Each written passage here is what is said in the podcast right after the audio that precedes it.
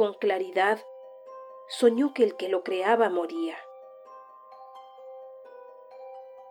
Al día siguiente no pudo despertar ninguno de los dos.